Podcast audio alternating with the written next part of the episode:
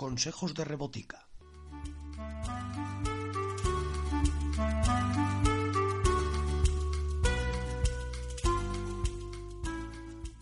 Buenos días y bienvenidos al episodio número 7 del podcast Consejos de Rebotica, vuestra píldora semanal de salud y farmaconsejos. Muchas veces escuchamos que los sustitutos del azúcar, los edulcorantes, son malos, incluso que provocan cáncer, Alzheimer, vete tú a saber que acabaron con los dinosaurios, etc. Lo cierto es que cada día buscamos más productos sin azúcar, sugar free, sin gluten, sin grasa, vete tú a saber. Em, debemos estar seguros de que de lo que nos metemos al cuerpo, porque no tienen algo, pero qué es lo que tienen en su lugar. Veamos mm, qué pueden tener de malo y de bueno y revisemos algunos de estos falsos mitos. Los edulcorantes, mm, tal cual los conocemos, son un grupo muy heterogéneo de sustancias, es decir, nada tiene que ver unas con otras. Y todos ellos están legalmente aprobados por la EFSA, que es la European Food Safety Authority, es decir, la Autoridad Europea de Seguridad Alimentaria. Y como os decía, algunas no se parecen en nada a otras. Nada tiene que ver el xilitol con la sacarina o con el acesulfamo potásico. No, no, tienen nada que ver. Y como os decía, pues si buscáis el nombre de cualquiera de estos edulcorantes legalmente aprobados en internet, pues seguro que encontráis un montón de páginas que hablan de sus perjuicios y de todos sus problemas que pueden ocasionar. En fin, metámonos en materia los edulcorantes naturales son mejores. Bueno, que una sustancia sea natural no la hace de por sí mejor. La cicuta es muy natural y muchos reyes y no tan reyes han caído por sus naturales propiedades. Existen algunos edulcorantes de origen natural aprobados que tienen una gran utilidad como es la sucralosa, por ejemplo, además que tiene un sabor, no es el típico sabor metálico de ciertos edulcorantes como la sacarina y otros pues que es mejor no usar y que personalmente no, no recomiendo, como por ejemplo puede ser la fructosa, por muy natural que sea. Los edulcorantes no tienen calorías. Bueno, falso, porque de hecho los hay calóricos y acalóricos, es decir, edulcorantes que aportan calorías, como puede ser la glucosa, la sacarosa, la lactosa o la fructosa, y edulcorantes que no aportan calorías, como el acesulfamo, el aspartamo, el ciclamato, la sacarina, la sucralosa, bueno, etcétera. Hay una serie de nombres que podéis consultar luego en el blog o en las notas del programa. Los edulcorantes causan cáncer. Falso.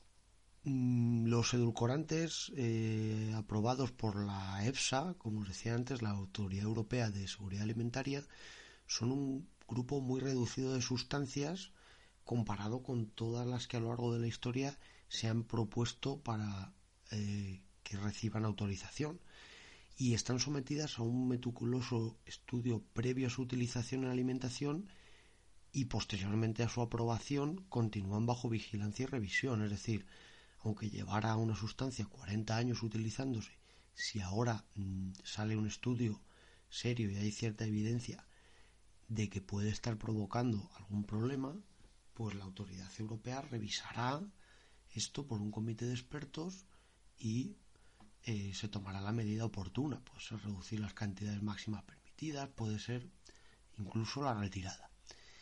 Este falso mito viene a raíz de un bochornoso estudio que se hizo en los años 70 en que se administraban unas megadosis, unas dosis enormes de, un edulcorante que es el ciclamato a ratas eh, que ya de por sí tenían cáncer.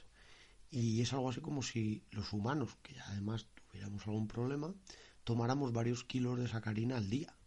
Pues eh, no tendría mucho sentido. Pues en este estudio, esas ratas, que ya de por sí tenían cáncer, eh, se les aceleraba la progresión.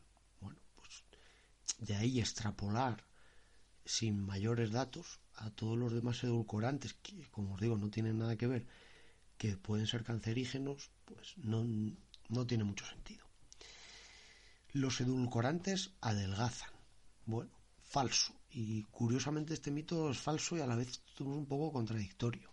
Lo cierto es que si queremos reducir la ingesta de azúcares eh, en la dieta, los edulcorantes pueden ser una buena herramienta, pero también influyen en nuestra flora intestinal y además pues nos autoengañamos un poco, puesto que al pensar que algo es sin azúcar, pues mm, vamos a pensar que lo podemos consumir sin problema y mientras dejamos de mirar el resto de la composición. Y cuando algo le quitas el azúcar, muchas veces le añades otra serie de cosas para que sea más agradable al gusto, para que sea más palatable. Y ahí es donde puede venir el problema. Los diabéticos pueden tomar edulcorantes sin problema. Bueno, falso y, como os decía de nuevo, no podemos generalizar. Los diabéticos sí que pueden tomar algunos edulcorantes sin problema, como los edulcorantes acalóricos, el acesulfamo, el aspartamo, etcétera, todos estos, pero tienen que tener especial cuidado con los siguientes edulcorantes. El sorbitol, puesto que en el organismo se puede llegar a convertir en glucosa a través de una serie de reacciones bioquímicas y descompensar sus niveles de glucosa en sangre, lo, que llamamos la glucemia. La sacarosa, este es evidente que tienen que tener cuidado porque es el azúcar de mesa. La lactosa, que es el azúcar que está mayoritariamente presente en la leche y que está compuesto de glucosa y galactosa. Es decir, que lo van a convertir en glucosa y, como os decía antes, pues no, no deben abusar. ¿Pueden tomarlo? Sí, por supuesto, pero con control, con medida. Y la fructosa. Este es el azúcar de la fruta y en su cantidad justa es bueno. Pero como muchas veces lo bueno o lo malo no depende solo de los componentes del alimento, sino del alimento en sí, debemos verlo como un todo. En la fruta como por ejemplo en la manzana, tenemos una gran cantidad de fructosa, pero a su vez esta se encuentra dentro de una piel rica en fibra, de, de una pulpa con agua y con otra serie de elementos que van a modular su absorción y los perjuicios de este azúcar natural. Las sustancias que empiezan con la letra E son malas. Mm, bueno, falso. La verdad es que estas abreviaturas, que es la típica E con luego tres numeritos, pues han logrado que tengamos eh, cierto miedo a consumir ciertos aditivos, porque los vemos como algo extraños, como si nos lo quisieran ocultar, pero ha llegado al punto que tenemos más miedo a estas sustancias que a comer con las manos sucias o a consumir agua incluso que no es potable. Este sistema de abreviaturas se estableció para que pudieran caber las composiciones, las etiquetas de tamaño más reducido, pero en muchas ocasiones podemos encontrar sustancias que nos resultan muy familiares bajo una de estas abreviaturas. Por ejemplo, la todopoderosa y a la que se le atribuyen tantos beneficios, la vitamina C, es el ácido ascórbico y también se le conoce con la abreviatura E330. Bien, pues seguro que si ahora cogemos y buscamos E330 en Internet, pues nos van a aparecer un montón de estudios eh, diciendo lo mala que es y, que evitemos los productos que lo tengan y, todo eso. Cuando vemos que es la vitamina C que está presente en, tanta, en tantos alimentos y que debemos consumir pues prácticamente a diario para no tener problemas. Los edulcorantes alteran la flora intestinal. Pues esto es verdadero. Mm, recientemente se han publicado algunos estudios en que se confirma que nuestra flora intestinal cambia cuando tomamos edulcorantes habitualmente en nuestra dieta. Y esto puede tener una serie de repercusiones porque estamos viendo que cada vez más la flora intestinal pues tiene más eh, relación con muchas enfermedades, con muchos problemas de nuestro cuerpo y debemos por lo cual tener una flora intestinal pues normal. Y por último, a modo de reflexión personal, creo que en general es bueno reducir la ingesta de azúcares en la dieta, especialmente de los más refinados, y también de los edulcorantes, en cierto modo, va a ser bueno reducirlos. Si comparamos nuestra alimentación actual con la de nuestros antepasados, pues salta a la vista que la cantidad de carbohidratos, en especial de los azúcares más refinados que tomamos hoy en día, son mucho mayores en la actualidad Por otro lado, estamos viendo como últimamente enfermedades como la diabetes o el llamado síndrome metabólico han aumentado vertiginosamente en los últimos años. Establecer la causa y el efecto pueden ser realmente difíciles, pero aquí es evidente que, puede haber una, una clara relación.